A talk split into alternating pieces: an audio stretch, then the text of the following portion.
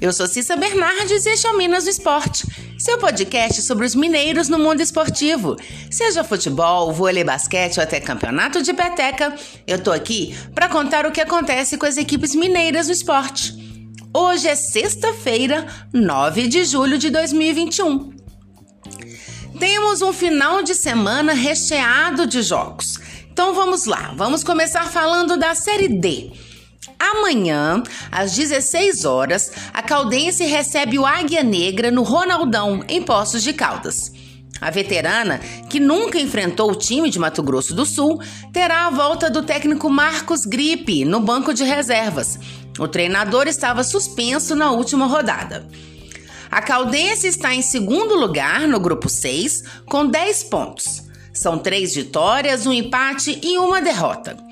Já o adversário, Águia Negra, está na penúltima colocação com quatro pontos. E às 17 horas de amanhã, o patrocinense enfrenta a líder ferroviária no estádio Fonte Luminosa, em Araraquara, São Paulo. O time de patrocínio ainda não venceu na competição está na lanterna do grupo com apenas dois pontos. Ainda pela Série D, no domingo, às 15 horas, o Boa Esporte visita o Rio Branco, no estádio Kleber Andrade, em Cariacica, no Espírito Santo. O Boa ocupa a terceira posição do grupo 6, com 8 pontos. E às 16 horas é a vez do Uberlândia entrar em campo. O Verdão vai receber o Rio Branco de Venda Nova no Parque do Sabiá. O time do Triângulo Mineiro está em quarto lugar na tabela, tem o mesmo número de pontos que o Boa, 8, porém perde no saldo de gols. Pela Série C, o Tombense entra em campo no domingo, às 15h30, quando enfrenta o Floresta, no estádio Domingão, na cidade de Horizonte, no Ceará. A equipe de Tombos ocupa a terceira posição do grupo A, com nove pontos. Série B. O Cruzeiro enfrenta o Botafogo amanhã, às 16h30, no estádio Newton Santos, no Rio de Janeiro, pela 11 rodada da Segundona.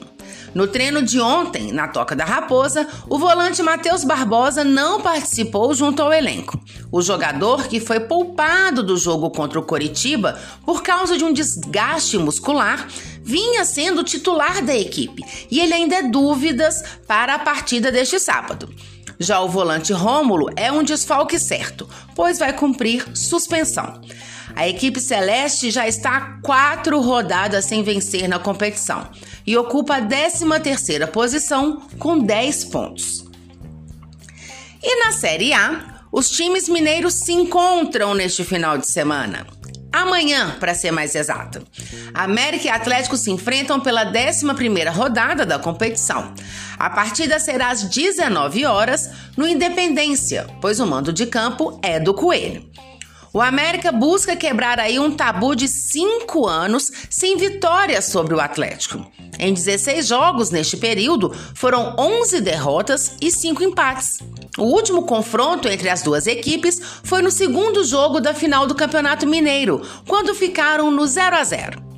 O time do técnico Wagner Mancini ocupa a 15ª posição na tabela com 9 pontos e vem aí de uma goleada sofrida para o Fortaleza por 4 a 0 fora de casa.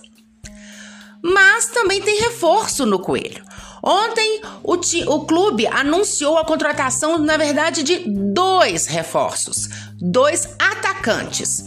Os dois vêm aí para o restante da temporada. Um é Fabrício Daniel, de 23 anos, que vem por empréstimo. O jogador estava no Mirassol e foi um dos destaques do Campeonato Paulista deste ano.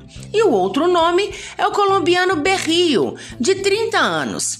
Ele está sem atuar desde o ano passado. Ele foi transferido para o time dos Emirados Árabes, mas sem oportunidades na equipe, rescindiu o contrato. Ele se apresenta ao clube na próxima semana. Já o Atlético, que ocupa o quarto lugar na classificação, tem 19 pontos e na última rodada venceu o Flamengo no Mineirão por 2 a 1. Para o clássico de amanhã, o técnico Cuca não poderá contar com Marrone nem Vargas. Ontem, após exames complementares, o Departamento Médico do Galo detectou lesões nos dois atacantes. Marrone teve estiramento no joelho direito após lance de falta cometida no jogo contra o Flamengo. E Vargas também para por tempo indeterminado para curar aí de um edema na panturrilha direita que o incomodou no aquecimento da partida de quarta-feira e ele sequer foi acionado por Cuca no segundo tempo. Eles, eles vão para fisioterapia onde encontram com Keno e Nátio Fernandes, ambos com lesão na coxa esquerda. O argentino segue o processo de recuperação e já corre em volta do campo, na cidade do Galo. Tá fazendo de tudo para poder voltar antes do duelo contra o Boca Juniors, na ida das oitavas pela Libertadores.